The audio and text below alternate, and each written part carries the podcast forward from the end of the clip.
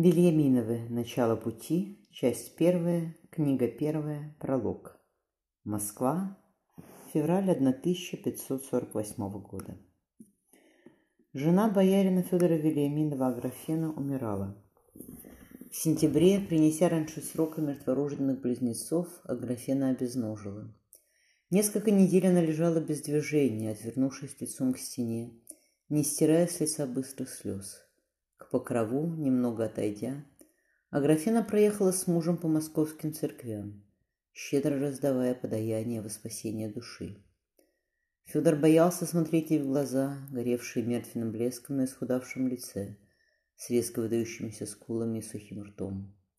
Дома с мужем боярня больше молчала или звала себе в покое младшего сына Матвея. Из десяти живых сыновей и дочерей, что принесла Аграфена до юности, дожили только двое. Старший сын Инноквасиан принял постриг три года назад, достигнув 17 лет. Он родился калекой, с заметным горбом и беспомощной левой ногой. Сын рос разумным мальчиком.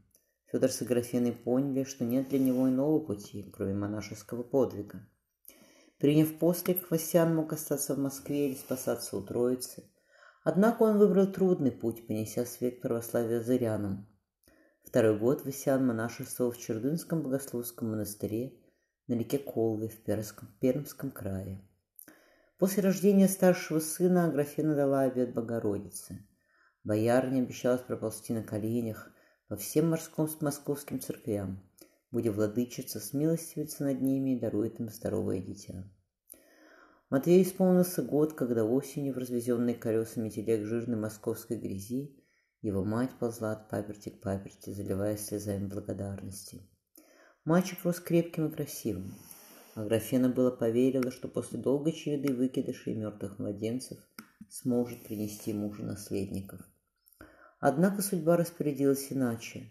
Аграфена шептала молитвы, постилась, покупала у ворожей таинственные амулеты, у странствующих монахов ладанки и святую воду.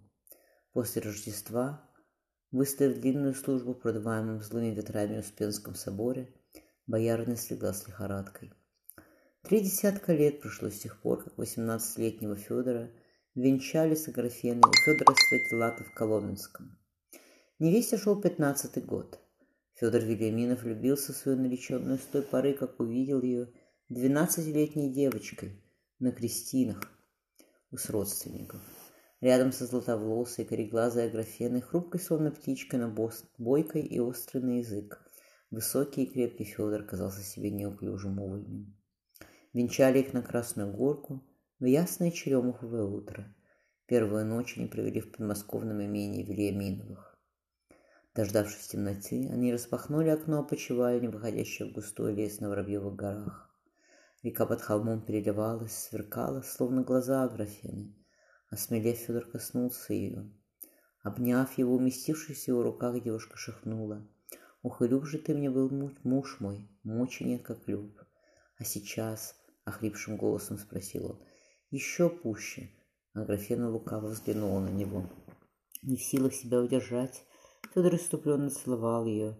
Гура нежилась под его рукой, отвечая на поцелуя. Смотри, сначала не смело, а потом требовательно, настойчиво. Стоя у постели жены, Федор вспоминал, как взорвался лицом ее разметавшиеся по подушке волосы, вдыхал их жасминовый запах. В первую ночь она была вся горячая, ладная, верткая. Даже утратив девство, она только коротко охнула и подалась навстречу Федору, обхватив его всем телом так, что он перестал понимать, где он, а где она. С каждой новой беременностью, со смертью младенцев с выкидышами, Аграфена ссыхалась и горбилась. Волосы жены истончились в обелели, глаза стали тусклыми. «Матвей!» Аграфена, очнувшись, нашарила руку мужа. Федор погладил знакомую ладонь. «Едет, Матвей, едет. Он с царем на охоте». Я отправил туда гонца. «Да едет ли?» Тонкие пальцы лихорадочно обирали простыню. Попрощаться бы. Она опять впала в забытье. Федор, как все последние недели, с отвращением подумал о себе. Рядом умирала его возлюбленная жила, младше его на четыре года, превратившаяся в старуху, а он, боярин Вильяминов, оставался здоровым и крепким. Ростом и широкой костью он напоминал медведя. с почти нетронутыми сединой темными кудрявыми волосами и лазоревыми глазами. Федор ловил на себе любопытные женские взгляды из-под платков. На подворье у него шныряло много быстроногих московских девок, готовых ублажить боярина. Тело здорового, не старого мужчины требовало своего, Федор уезжал на охоту. Соколы и Сапсана Велиминова считались лучшими на Москве.